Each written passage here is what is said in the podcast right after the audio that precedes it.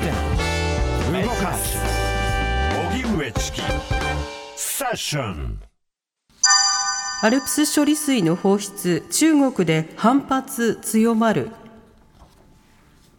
東京電力福島第一原発の放射性物質トリチウムを含むアルプス処理水の放出以後反発を強める中国では現地の日本人学校で石や卵が投げ込まれるなどの被害が出ていて警備を強化するなど対応に追われています。これに対し松野官房長官は今日の会見で極めて遺憾で憂慮していると強調。日本大使館は中国外務省などに対し犯人を処罰するとともに再発防止策を取るよう申し入れました。また日本の外務省は27日中国への渡航や滞在を予定している人に対し不必要に日本語を大きな声で話さないことなど注意を呼びかけています。それでは福島第一原発のアルプス処理水放出以降中国の反応が注目されています、はい、現代中国研究がご専門東京大学大学院教授の阿古智子さんに伺います阿古さんこんにちはこんにちは。お願いいたします。お願いします。さて、この放出が決定して以降の中国の反応というのはいかがでしょうか？そうですね、えーまあ、あの公式のああいう政府系のメディアなどでも、あの日本で、えーまあ、例えば漁民とかあの環境団体などが反対の声を上げているとかですね、はい、そういったあの懸念を示すあの報道が増えてますし、えー、ソーシャルメディアなどでもあの、まあ、その結構過激なあの声があってですね、うん、まあ、その不買運動のような形であの訴えているような人たちも増えてきていると思いますね。なるほど。まずメディアの報道というのはどういったものが多いんですか？そうですね、そのまあ、実際にその汚染を処理した水だというふうに日本のあの方では言ってまして、そのまあ、国際的に IAEA とかですね、そういったところからも報告書を出して、まあ、説明けれども、はい、まあ、中国の方からは汚染されているままで、まあ、放出しているというような形で、はい、まあ、極めてあの体に害のあるようなあのそういった説明がなされていることが多いですよね。うんなるほど。また SNS 上での発信というのはいかがでしょうか？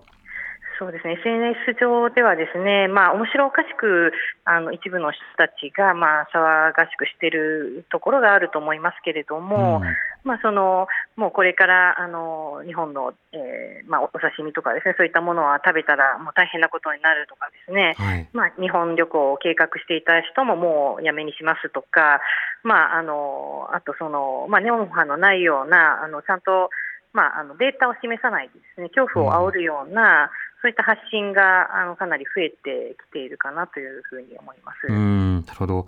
また、抗議とはまた別のその嫌がらせのような電話をかけるということ自体が話題となっていましたが、これはどういったことでしょうか？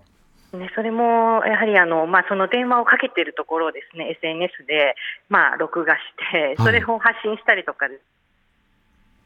はい、はい、あ、あこさん聞こえますか？音声の状態が、えー、あこさんと連絡が途絶えてしまいました。しまいました。はい。はい、もう一度かけてみましょう。そうですね。はい。はい、あの実際にそのさまざまな動画共有サイトなどで、うん、その日本の、まあ、大使館だけではなくて、まあ、日本の番号とおぼしき番号にこうダイヤルして電話をかけて、うん、まあ、ほぼピンポンダッシュみたいな仕方で切ったり、まあ、何か少し話をして切ったりというようなことをアップロードするというような動きというのもありますね。ようですね。で消費者としての不安とはまた別に今の日本を例えば叩いていいのだみたいな仕方でそれを叩いてみたみたいなリアクションが起こること、これはあのどのネット空間でもやはり起きてしまうことであって、何かしらの抗議をするだけではなくて、それに対する、まあ、例えば誹謗中傷、あるいは、えー、同行したような仕方だと殺害予告とか業務妨害とか、そうしたものを呼びかけることというのはあるわけですよね。はいはい。そうしたことが今一部で起きているということで懸念を示しています。あこさん、聞こえますか？すいません。はい、聞こえます。はい。はい。で、あの、こういった嫌がらせのアップロードというのはあくまで一部の出来事なんでしょうか？そうですね、やはりあの中国全土で広がっているというわけではなく、SNS 上で、まあ、そのあのしくクリック数を稼ごうとしたりとか、その動画あサイトで自分が電話しているところを流したりですね、そういった、あの利益を目的にしたりとか、注目されたいという人が